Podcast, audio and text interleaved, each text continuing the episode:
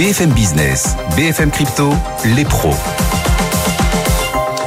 Toute l'actualité des cryptos, de la blockchain, comme chaque vendredi, les pros des cryptos. Avec nous en plateau aujourd'hui, Claire Balva, cofondatrice de Blockchain Partner, directrice blockchain et crypto chez KPMG France. Bonjour. Bonjour. Owen Simonin, fondateur de la chaîne YouTube Asher, patron de Joist Mining, qui nous fait l'honneur d'être en plateau aujourd'hui. Bonjour. Bonjour. Et par téléphone, Vincent Gann, analyste technique des marchés financiers. Bonjour Vincent. Bonjour Stéphane, bonjour Claire et bonjour Owen. Euh, Vincent, après la chute euh, de plus de 50% depuis le 1er janvier de cette année, le marché crypto est-il une opportunité de long terme? Bien cher Stéphane, quelle bonne question. Quelle bonne question. Petite précision, pardon, pour ceux qui nous écoutent à la radio, on est à 21 247 dollars exactement pour le Bitcoin.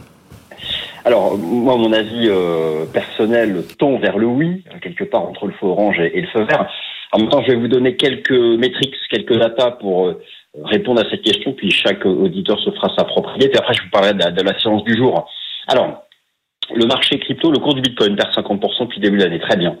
Maintenant, si on compare le cours du Bitcoin à son record historique, vous savez, c'était les 69 000 dollars euh, au printemps dernier, le marché perd aux alentours de 70%. Il a perdu jusqu'à 75% sur le plus bas de samedi dernier, lorsque le marché a fait 17 600 dollars. Ce qu'il faut savoir, c'est qu'historiquement, il y a des renversements haussiers majeurs lorsque le pourcentage de baisse depuis le record historique se situe autour de cette zone, des 75-80%. C'est ce qui s'est passé en 2011, c'est ce qui s'est passé en 2015, c'est ce qui s'est passé en 2018, c'est ce qui s'est passé au creux de la crise sanitaire en mars 2020. Donc voilà, lorsqu'on regarde ce type de métriques, et j'en ai beaucoup d'autres de ce type-là, clairement, on n'est pas loin de renversement aussi de moyen long terme. Alors maintenant, est-ce que le point bas a été fait samedi dernier à 17 600 dollars? Ou est-ce qu'il manque un extrait d'excès vers, allez, 14, 15 000 dollars? Je n'ai pas la réponse. Et moi, mon opinion, c'est celle que je partage aux auditeurs, euh, c'est que nous sommes entrés dans le début de la phase d'accumulation pour le moyen long terme. Une autre métrique, et je vous rends la parole, euh, je vais dépasser le cours du Bitcoin, je vais me tourner vers la capitalisation boursière totale crypto. Eh bien, cette dernière, après avoir euh, frôlé les 3 000 milliards euh, de dollars, est revenue sur les 660, 800 milliards de dollars, ce qui correspondait à l'ancien record historique qui avait été atteint en janvier 2018. Voilà. Donc, il y a d'autres datas de ce type qu'on commence à avoir. Donc oui, effectivement, c'est pas bête de commencer à se poser la question d'un futur point bas de, moyen long terme. Quelle est votre lecture graphique, j'entends, euh, pour la tendance court terme sur le, le Bitcoin et sur l'Ether? Alors, il y a pas mal de choses à dire cette semaine, mais je vais essayer d'être bref. Déjà, euh, je suis un peu déçu euh, par rapport à, à, cette semaine. Alors oui, me direz-vous, depuis samedi dernier, le marché a pris 20%. C'est facile hein, de calculer un delta entre le plus bas de samedi dernier et le cours actuel. Alors pourquoi je suis déçu? Parce que cette semaine, euh, le marché action rebondit fortement. Parce que cette semaine, il y a des renversements aussi du côté des taux d'intérêt sur euh, toute la courbe des taux d'ailleurs. Il y a des renversements haussiers sur un certain nombre de matières premières, des matières premières procycliques industrielles, le pétrole, le gaz naturel, le, cuivre, et au sein des matières premières agricoles, le blé. Bref, on sent qu'on atteint, du point de vue des matières premières, un top euh, d'inflation. Alors moi, je m'attendais à mieux pour le cours du Bitcoin. Lorsque je vois le SP500 là, à plus 3, le CAC 40 à plus 3, je m'attendais à ce qu'on soit déjà en bon technique à 22 700, 23 000 dollars. Or, euh, le marché bloque autour des 21 000, 21 500 dollars. Ce qui montre quand même qu'il va falloir un peu de temps pour restaurer la confiance. Alors, un, bémol par rapport à ça, c'est-à-dire que si le cours de Bitcoin est un peu décevant sur l'ensemble de la semaine, il y a du mieux du côté des altcoins en termes de performance. Alors, est-ce que ce serait un début de bon signe de voir les alts commencer à nouveau à surperformer le Bitcoin, le Bitcoin qui a surperformé dans toute la phase de chute? Bon, bon là, je, je, je lance des questions, je n'ai pas la réponse, mais en tout cas, euh, moi, j'ai, euh, si marché action tient son rebond, on peut espérer euh, revoir 22 500, 23 000 dollars. mais là, je suis quand même un peu déçu. Et enfin, pour terminer sur ce sujet des points techniques pour les auditeurs, dites-vous bien qu'il y a un niveau impérativement maintenant préservé, ce sont les 20 000 dollars, c'est l'ex-record historique, finalement on l'a préservé. Il faut absolument pas repasser en dessous parce que sinon on ira chercher cet ultime excès à 15 000 dollars, qui là je pense avec une bonne probabilité, euh, on se rapproche du point. Merci Vincent. On va passer en revue le reste de l'actualité avec d'abord la plateforme, euh, l'exchange Binance, pardon, qui a annoncé la fin de certaines fonctionnalités pour les acteurs français à partir du mois d'août. Owen, quels sont les services concrètement qui seront plus euh, disponibles aux Français à partir euh, du mois d'août et pourquoi est-ce que c'est important? Alors, euh, il s'agit d'une révocation de certains services euh, dans le cadre de la réglementation française. Maintenant que Binance est enregistré en tant que PSAN, donc en mhm. tant que prestataire de services d'actifs numériques auprès de l'autorité des marchés financiers, euh, ils ont retiré les options futures, les justement le trading avec options, les effets de levier et certains services de Binance Earn qui permettaient d'obtenir des intérêts sur de la crypto-monnaie qu'on allait prêter ou qu'on allait emprunter. Donc c'est une mise en conformité avec la loi française. C'est très simplement ça. Après, Binance a, selon beaucoup de dire, déjà entrepris euh, le nécessaire pour obtenir un jour les licences qui permettront de reproposer ces, différents produits, puisque ce sont des produits qui sont des fois sous une autre euh, législation. En l'occurrence, ce sont des produits qui peuvent demander des licences que des sociétés de trading pourraient avoir, par exemple. Certaines sociétés les ont déjà, mais en étant uniquement PSAN, Binance ne peut pas proposer ces services additionnels, et donc pendant un certain temps, ils rentrent dans une phase de restriction, et ils doivent les retirer aux utilisateurs français tout du moins, pour pouvoir avoir le droit d'adresser ce marché-là. Après, ce qu'il faut comprendre aussi, c'est qu'en plus d'avoir déjà entrepris la démarche pour pouvoir le reproposer à terme, euh, de y avoir des discussions évidemment de, discrète avec le régulateur. On ne sait pas où ils en sont exactement parce qu'on sait qu'ils n'ont pas retiré ces produits tout de suite, dès le jour 1. Un truc est certain, la plupart des, la, plupart des plateformes d'échange réalisent leurs bénéfices et leurs commissions sur les produits futurs, sur les produits à effet de levier, parce que ça permet d'avoir plus de volume. Et comme les commissions sont petites, le but étant de faire le plus de volume possible. Naturellement, c'est les produits qui rapportent le plus et donc en plus d'avoir une société française qui s'appelle Binance Future, il y a de grandes chances qu'ils aient déjà entrepris tout, le nécessaire pour pouvoir à terme reproposer ces produits. Retrait pour un certain temps avant peut-être de demander d'autres licences, ça veut dire quoi un certain temps? C'est long ce genre d'autorisation? Ça peut être très long en France. La réalité, c'est que je suis incapable. Je ne pourrais que spéculer en donnant une, en donnant une estimation au niveau du temps. Alors Claire, quelles sont les possibilités pour les Français qui euh, souhaitent continuer à utiliser ces services? Est-ce qu'il y a des façons de contourner ces mesures? Alors sur Binance, non, puisque Binance est un échange centralisé. Donc ça veut dire que vous vous identifiez quand vous arrivez sur la plateforme. Il y a des vérifications d'identité. Et donc on sait que vous êtes résident français. Donc vous n'avez plus la possibilité d'accéder à ces services sur Binance. En revanche, il existe toujours un certain nombre d'autres plateformes qui proposent ce type de service. Ça peut être le cas de certaines néobanques, euh, de d'autres plateformes d'échange centralisées. Euh, on pense par exemple à ProShares qui a sorti un ETF qui permet justement de parier sur la baisse des cours du Bitcoin, donc de shorter Bitcoin. Mmh. Euh, et puis après, vous avez des plateformes décentralisées dans la DeFi, par exemple, vous pouvez trouver un certain nombre de produits sur, lesquels vous ne pouvez plus justement vous baser sur Binance. Donc c'est le cas par exemple de DYDX dans la DeFi. Alors maintenant, j'ai pas non plus envie de conseiller aux gens qui nous écoutent de faire ça, et je pense qu'en période baissière, c'est peut-être plutôt le moment de, de temporiser plutôt que d'aller jouer sur des effets de levier. Mais en tout cas, c'est bon de savoir que c'est possible et que certains le feront peut-être pour comprendre le marché. C'est possible chez d'autres acteurs, voilà, et d'ailleurs ça pose la question de la régulation puisque ces acteurs ne sont pas forcément régulés en France. Et donc c'est d'ailleurs tout le dilemme de cette régulation qui euh, a l'avantage de donner un cadre, euh, mais qui favorise aussi euh, les acteurs étrangers qui ne sont pas régulés. C'est l'un des gros reproches qui ont été faits, c'est que ben, en enlevant ces produits-là, certains acteurs qui voudraient parier à la baisse ne peuvent plus. Et donc dans un marché comme celui-là, ne pas pouvoir parier à la baisse, naturellement, c'est un petit peu être obligé de se cantonner, de s'abstenir, ou alors d'aller dans la direction de la hausse, qui n'est peut-être pas la plus propice en ce moment. Dans l'actualité également, Three Arrows Capital, on en a beaucoup parlé, le hedge fund qui se retrouve dans une potentielle insolvabilité. La liste des acteurs affectés devient de plus en plus longue. Cette semaine, les noms de BlockFi et Voyager euh, sont ceux qui ont fait pas mal de bruit. Claire, est-ce qu'on sait quel était leur lien avec euh, Three Arrows Capital? Oui, alors effectivement, les risques d'insolvabilité, à l'origine, ils sont notamment dus à la chute de l'UST, à la chute de l'écosystème Terra, euh, auquel était exposé Three Arrows Capital. Et donc, il y a à peu près 400 millions de dollars qui ont été liquidés. Donc, forcément, ça crée des gros risques d'insolvabilité. Euh, en ce qui concerne euh, BlockFi, il faut voir que Three Arrows Capital avait euh, justement utilisé les services de BlockFi, était client de, de, de BlockFi, et le collatéral qu'ils avaient déposé pour emprunter des cryptos avec BlockFi devenait insuffisant. Donc BlockFi a réalisé des appels de marge pour demander à renforcer ce capital sans réponse de Three Arrows Capital, et donc BlockFi a liquidé les positions de ce gros client qui était Three Arrows Capital. Quant à Voyageurs, ils ont demandé le remboursement de, de l'argent qui avait été euh, prêté à Three Arrows Capital, autour de 650 millions de dollars, euh, et ils n'ont pas encore la garantie que cet argent sera remboursé. Donc c'est pour ça que ça inquiète Ça les et que l'action risque. Voyager exactement a, a chuté. Un Voyager, c'est un courtier crypto qui propose aussi des services de, de lending. Euh, et donc les deadlines là arrivent fin juin. Et donc on, on attend de voir si effectivement Three Arrows Capital va rembourser ses créanciers. Et ça donnera une idée d'ailleurs sur l'état réel de, de Three Arrows Capital. Exactement. Ouais. Euh, on va parler d'un d'un sauveur, un grand sauveur qui est apparu.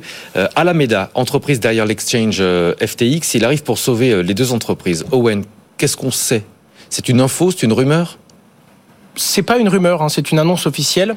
En l'occurrence, alors ce qu'il faut comprendre, c'est que Sam Bankman-Fried, l'homme de moins de 30 ans le plus riche au monde selon Forbes, euh, est à la tête d'Alameda Research, qui est le fonds qui détient FTX, la plateforme d'échange, un géant concurrent de Binance, même si Binance détient une grosse part de ce marché.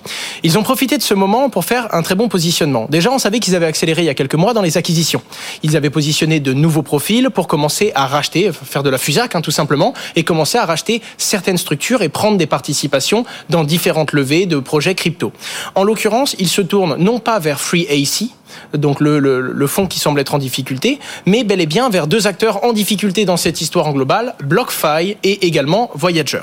Alors BlockFi un petit peu moins euh, en danger euh, que, euh, que Voyager pour le coup, un petit peu moins indexé à la situation de FreeAC. Ils leur ont prêté exactement 200 millions 250 millions de dollars, pardon. Alors c'est un revolving credit. Je préférerais pas donner toutes les lignes et tous les détails de peur de dire une bêtise, mais en tout cas, euh, le- l'entreprise BlockFi peut piocher dans ce dans cette Une enveloppe. ligne de crédit permanente. Voilà, et ils peuvent rembourser ou réemprunter. Ça semble, ça ressemble en tout cas à un besoin de liquidité. Donc, comme si BlockFi n'avait pas forcément un défaut de paiement et pouvait honorer ses dettes, mais avait besoin de liquidité instantanée. Encore une fois, on n'a pas tous les détails. Et est-ce que c'est un prêt euh, sans aucune contrepartie ou contre des intérêts, ou est-ce qu'il y a un accord qui et on l'a bien vu dans certains tweets du fondateur, justement Sam Bankman, qui annonçait que les annonces de partenariat à venir entre FTX et BlockFi seraient très fortes. Donc probablement, pourquoi pas une prise de participation où les peu, enfin, le diable se cache dans le détail et le détail nous ne l'avons pas encore. Si on veut s'intéresser à Voyager, nom qui est assez connu en France parce que Voyager avait racheté un exchange qui s'appelle LGO et LGO était, euh, a été fondé par des entrepreneurs français. C'était l'une de leurs acquisitions, c'est comme ça que j'avais entendu parler de leur nom pour la toute première fois. Voyager, eux, étaient beaucoup plus indexés à la, au fonctionnement de FreeAC, notamment parce qu'ils avaient chez eux 668 millions de dollars. En l'occurrence, c'est pas FTX cette fois-ci, c'est carrément le groupe Alameda Research qui intervient et qui leur réalise un prêt d'à peu près 500 millions de dollars puisqu'il est constitué de 200 millions de stablecoins et 15 000 bitcoins. Ça n'a pas empêché malgré tout à Voyager de perdre 55% de sa valeur en bourse. La banque, Binco- la banque pardon, Bitcoin pour tout le monde. C'est intéressant. Euh, c'est le challenge de, de Deloitte et de NYDIG. Euh, comment est-ce que cette initiative, Owen, a été mise en avant par euh, les deux partenaires, par ces deux acteurs? Déjà le nom. C'est-à-dire que le nom, c'était Banque Bitcoin pour tout le monde, le nom de l'initiative. L'objectif était de proposer justement un système de loyauté à différentes entreprises, un système de récompenses pour, pour les employés de ces entreprises et justement des récompenses qui seraient articulées autour d'outils et de paiement à travers le Bitcoin et euh, différents actifs de la blockchain. La vision d'NYDIG, c'est de proposer des outils toujours plus inclusifs et justement euh, d'améliorer l'expérience client.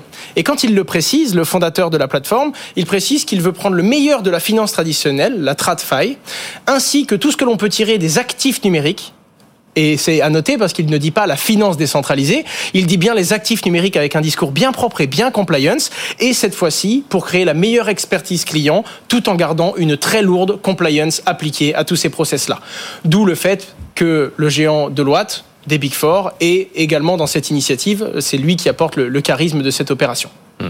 En théorie, tout business peut euh, aujourd'hui mettre en place des, euh, des paiements euh, en Bitcoin de façon complètement décentralisée. Toutefois, on a deux acteurs plutôt centralisés qui mettent en avant cette initiative. Quel sera le rôle de ces entreprises?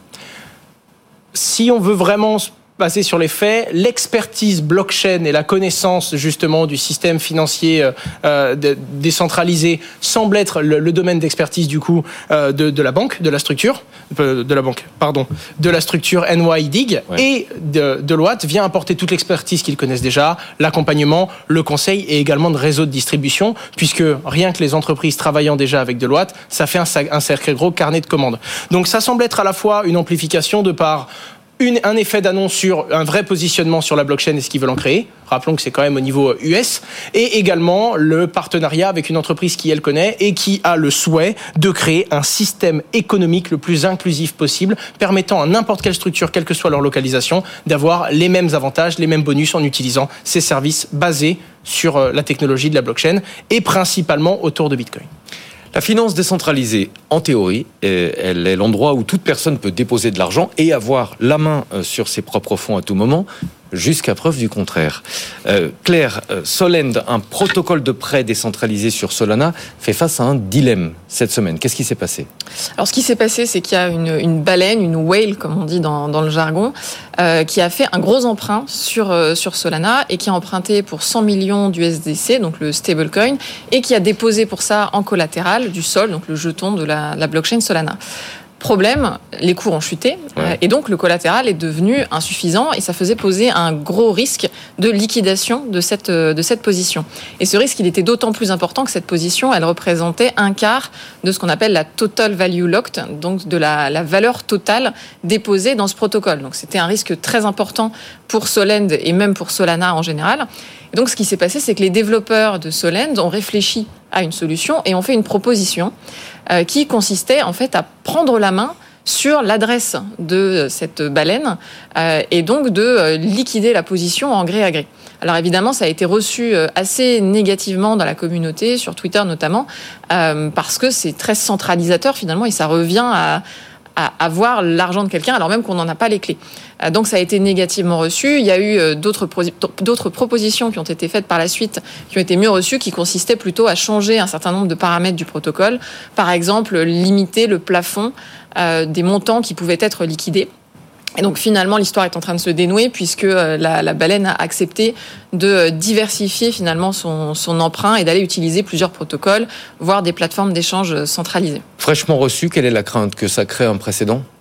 Ah bah, complètement. Euh, et ce qu'il faut bien voir, c'est que la blockchain Solana, euh, le principal reproche qui lui est fait, c'est quand même qu'elle est relativement centralisée. C'est d'ailleurs la raison pour laquelle il y a eu des, arrêts sur cette euh, blockchain récemment.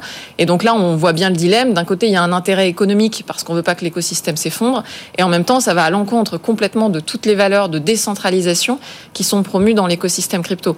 Et on dit souvent not your keys, not your coin. Donc ce sont pas vos clés, ce ne sont pas vos cryptos. Là, ce qu'on voit, c'est que ben, même quand ce sont vos clés, finalement, ça peut ne plus devenir vos cryptos si vous êtes sur un protocole centralisé. Mais est-ce que ce, débat il est plus vif parce que la situation est tendue actuellement dans les cryptos? Ah ben, complètement. Quand tout va bien, que les cours montent, euh, vous savez, il y a beaucoup moins de projets qui sont en difficulté. Donc forcément, c'est quand les cours descendent qu'on voit qui a qui s'est surexposé, qui a pris trop de risques. Complètement. Euh, face à cette situation, deux problématiques se posent là la perspective économique, mais aussi l'approche euh, philosophique de la finance décentralisée. Comment est-ce que les deux ressentent, rentrent pardon, en collision lors de cet événement? Owen. Ce qu'il faut voir, c'est qu'il y a une grosse contradiction.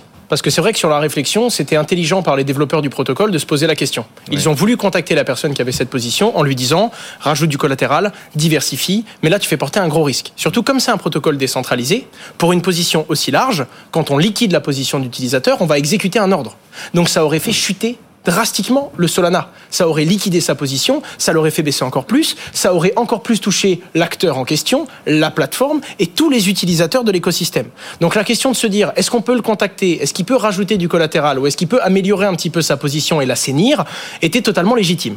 Ce qui a totalement gêné d'un point de vue philosophique, ça a été du coup la façon dont la décision a été prise, la façon dont le vote a été fait. Quand le vote a été posé, et qu'il y a eu justement cette demande, euh, si je dis pas de bêtises, un utilisateur, en l'occurrence la plateforme, qui avait un maximum de jetons, a voté à l'origine et a pu faire prendre la décision de dire oui, on va pouvoir liquider. Heureusement, la blockchain reste transparente le côté philosophique qui fait que même si quelqu'un arrive à abuser un jour d'un protocole, on le verra. Et donc très rapidement, le projet a pu s'en rendre compte. La communauté a commencé à se plaindre sur l'intégralité des réseaux sociaux, ce qui a permis quand même, entre guillemets, à la démocratie de refaire une proposition, de remettre ça entre les mains de la communauté qui, cette fois-ci, a refusé. Et derrière, après une réflexion un peu plus large, c'est la baleine elle-même qui a pris conscience qu'elle mettait en danger l'écosystème et qui, sous la compréhension de tout ce qui se passait, a été diversifiée et plus largement sa position. C'est la première fois que ça se produit ou c'est la première fois que ça se produit sur un montant d'une telle ampleur?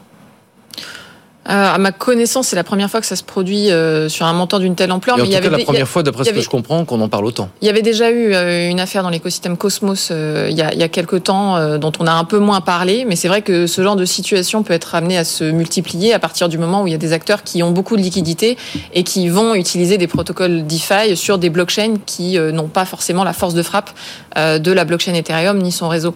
Mais ça pose pour moi la- toute la question de l'incensurabilité de ces réseaux euh, et du niveau de décentralisation qu'il y a autour. Euh, on, on voit que beaucoup de blockchains euh, sont apparus pour euh, parfois faire concurrence à Ethereum ou parce qu'Ethereum était engorgé avec des frais de transaction trop importants. Et en réalité, on voit aujourd'hui que pour avoir un meilleur passage à l'échelle, pour aller plus vite, pour prendre plus de transactions, ces différentes blockchains, elles ont dû renoncer à un certain nombre de choses et notamment le caractère décentralisé et donc à l'incensurabilité. hein. La décentralisation, c'est pas juste pour faire plaisir, c'est pour avoir quelque chose d'incensurable et de, et de solide. Euh, Et donc là, on voit bien que ça pose les limites de tous ces protocoles et notamment de Solana. Puis c'est la concession sur le triangle en fait de, de, de la blockchain parce qu'on a, on a trois points. Euh, la scalabilité. Le fait que la blockchain puisse servir un grand nombre de transactions et fournir plein de services. Si c'est pour créer un truc génial mais qui fait une transaction par semaine, on peut pas l'utiliser.